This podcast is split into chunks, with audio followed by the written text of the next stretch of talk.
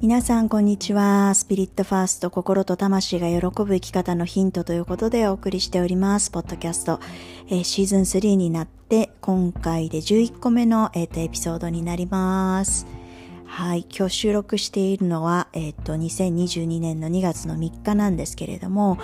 えー、このポッドキャストをいつも聞いてくださっている方々には、え、ー、と、おなじみになっているかと思いますが、えー、2月の1日ですね、えー、昨日、おとといか、おととい、あの、旧暦の新年が明けまして、えー、いよいよ暦でもですね、あの、2022年が、まあ、本格的に、あの、スタートというタイミングになります。そして、えっ、と、今日は、あの、ね、節分、豆まきとか、えー、本巻き食べたりとかしてる方いらっしゃるかと思うんですけれども、えー、節分で、えー、明日は立春ですね。えー、立て続けにそういうこう、えー、季節のこう節目みたいのが、えー、続く一週間、えー、皆さんはいかがお過ごしでしょうか？なんかね、私の周りの結構エネルギーに敏感な人たちを見ていると、なんかあの新年が明け、旧暦の新年が明けてからすごいこう活動的になってたりとかですね、なんかこう軽やかな感じになってたりとか、えー、なんかそういう流れを感じてる方がすごく多いのかなっていう感じがしています。えー、私もそうですね、なんか、ずっと1月はなんかこうちょっとなんか準備してるみたいななんかそういう感じのこう感覚があったんですけれどもあのまあでもねちょっと今年はちょっと早かったかななんか私の中ではなんですけれども例年よりもなんか旧暦よりもその旧暦の新年よりも前になんかいろんなことがこう始まり始めてるみたいな感じだったのででも多分それはですねちょっといろんな最近あの YouTube とかまた見ててあの天体のこう動きとかですねあの今の流れとかこう聞いたりとかしていて、うん、多分私あの太陽星座ヤギ座なんですけれどもヤギ座に今結構いろんな星のエネルギーが集中してるのでですね、まあ、多分そのヤギ座さんは結構そういうすごい結構今年はあの西暦の年初からバタバタしてるっていう人結構多いんじゃないかなっていうふうに思うんですけれどもまあとにかくですね、えー、今週いろいろとこう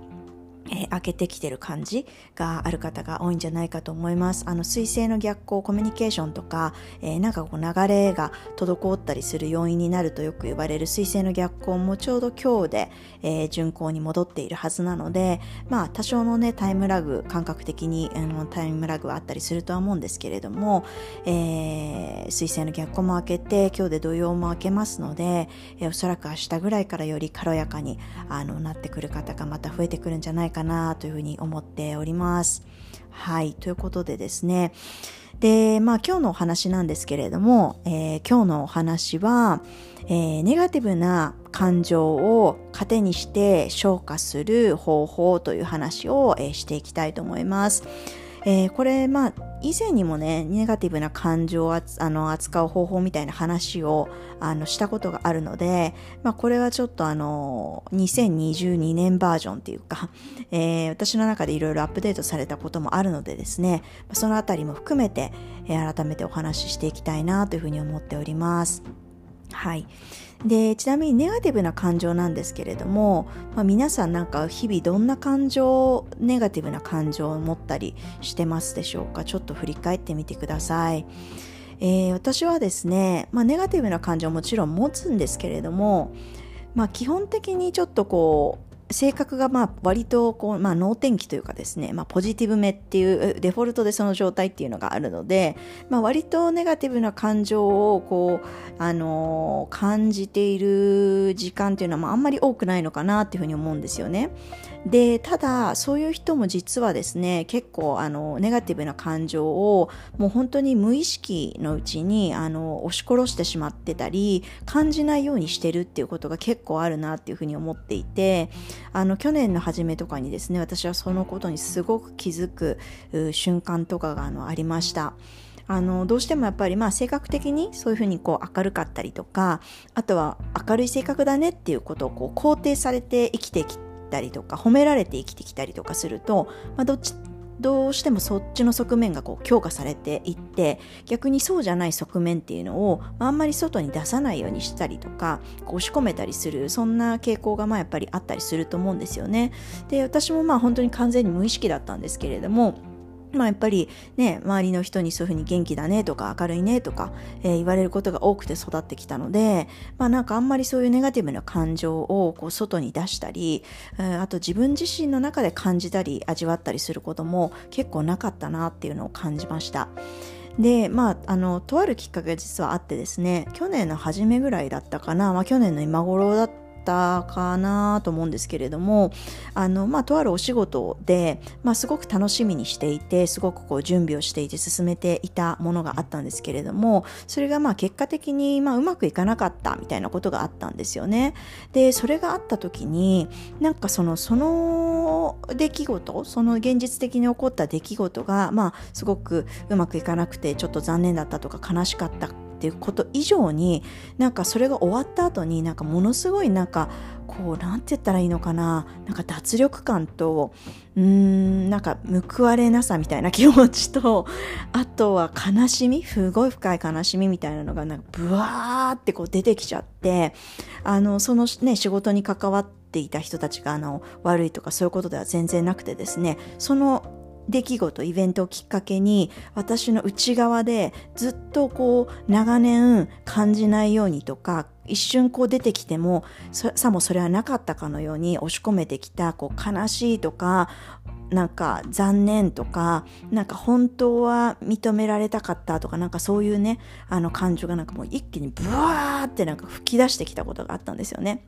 で、なんだこれはって自分ではびっくりして、なんかもうその日涙も止まらなくって、なんかこうちょっと放心状態みたいな感じにまなってたんですけれども、まあ本当にね、放心状態になりながらも、あ、これは今回のことでこう悲しくて泣いてるっていうよりかは、なんか過去の積もり積もった何かがこう今吹き出していて、それがこう涙とともに溢れ出てるなっていうのがなんかどっか客観的に分かりながら涙を、まあとりあえず流し切ってたみたいなことが、ああの、ありました。はい。で、まあその時にね、すごく気づいたのは、やっぱり本当に私たちって、もう本当に無意識レベルで日々の生活の中で、いろんなそういうこう悲しいとか、本当はこうしたかったのに悔しいとか、なんかそういう感情をもう無意識レベルで押し殺したり、こう、あの、しまい込んじゃったりしてるなっていうのを感じたんですよね。あの、やっぱりね、現実的に皆さん日々生きてると、特に大人になってからは、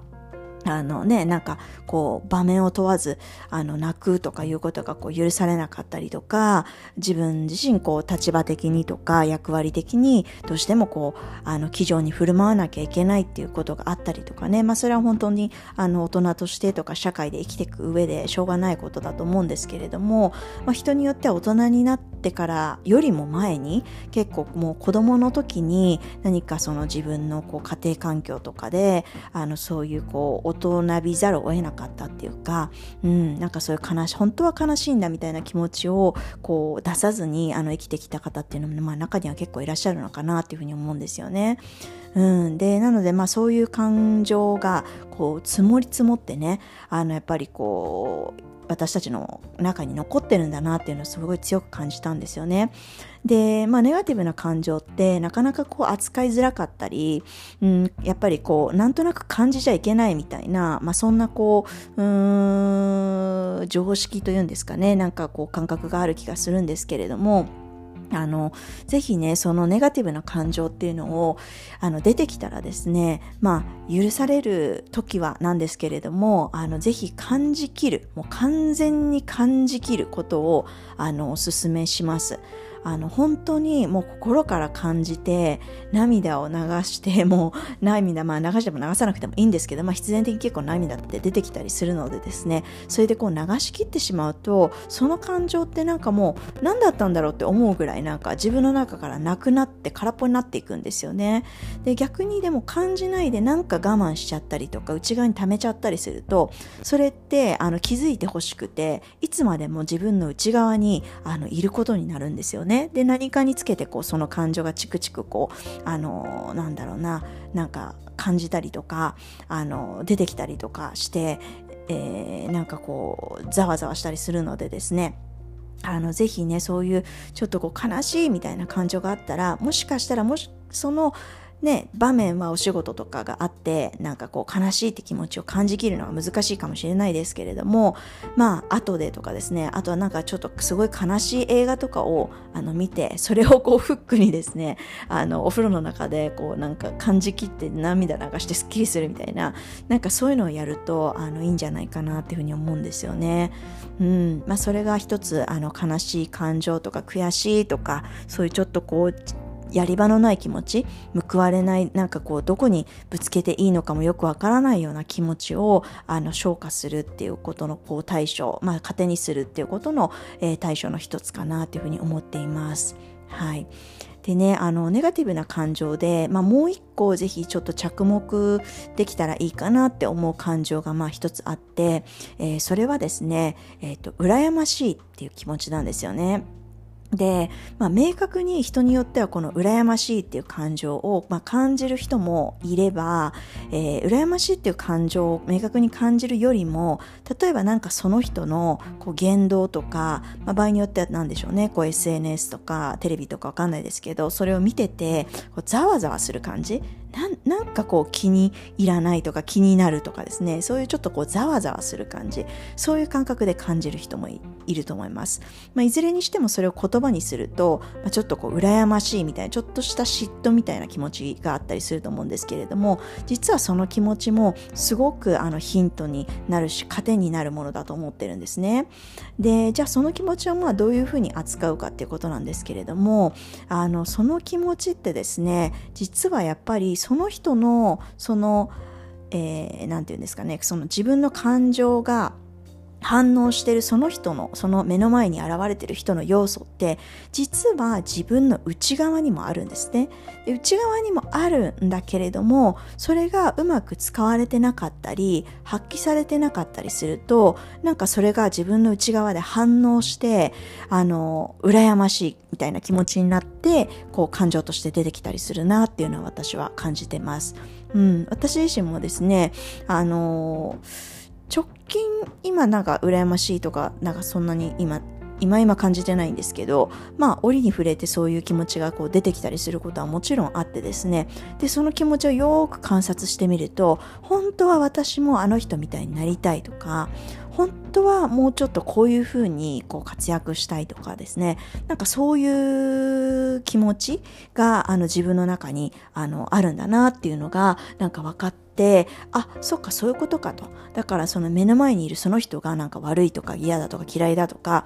なんかそういうことではなくってその本当はそうなれる自分に自分は気づいてあげてたいんだなっていうことに私はこう理解をしてでじゃあそのためには素直にねそれを受け入れてじゃあそのためには自分はどうしたらいいだろうとかあとはあそういうふうに思ってるのかと。じゃあこれからなりたい自分こうありたい自分像みたいなのをちょっとそれそのエッセンスをプラスアルファしてみようみたいな感じでですねもしかしたらそのなんだろうなその羨ましいとか感じることの要素とかって自分の中では実はちょっと否定してたりとかする要素だったりする可能性もあると思います。だから自分がそうなるっていざなる考えるとちょっと恥ずかしいなみたいな風に思うものだったりとかもするかもしれません、うん、でもまあよくよくねよくよく心に正直になって聞いてみるとあやっぱり私も実はこの人のこういう部分に憧れてるんだとか、こういう風な部分、私のもう本当はできると思ってるから反応してるんだ、みたいなのが見えてくると思うので、まあ、その要素をですね、ぜひ自分のこうありたい自分像とか、これからあの成し遂げていきたい、これから体現していきたい自分像にこう組み込んでいただくと、すごくその、えー、羨ましいっていうような、こう一見ネガティブな感情も、えー、うまく活用していけるんじゃないかなというふうにあの思っています。はい。ということで、ね、今日はまあ節分なので、まあ季節のね、移り変わりっていうことで、これまでのこう自分とか、まあある種ネガティブなこう要素とかもうまく糧にして消化して、えー、これからの、えー、皆さんそれぞれのこう未来にポジティブにこう使っていくような、まあそんなこうちょっとヒントをお届けできればなというふうに思いまして、えー、今日はこのお話をさせていただきました。はい、えー、このポッドキャストでは、えー、私自身が心だったり魂がこう喜ぶ生き方ってどんな生き方なんだろうっていうことをこう日々ですね探求している中で、えー、得たいろんなインスピレーションとか体験談をもとに、えー、お話をしております、えー、もしもっとこんな話をしてほしいとか、えー、これはどうなんですか？みたいなご質問とかですね、えー、ごあとはまあ単純なご感想とかも大歓迎ですのでもし何かございましたら、えー、こちらのの、えっ、と、ポッドキャストの概要欄のエピソードのね、あの概要欄のところに、えー、リンクを入れてますので、えー、よろしければそちらからメッセージをいただけたらとても嬉しいなというふうに思います。はい。ということで、今日も、え最後まで聞いてくださってありがとうございました。まなでした。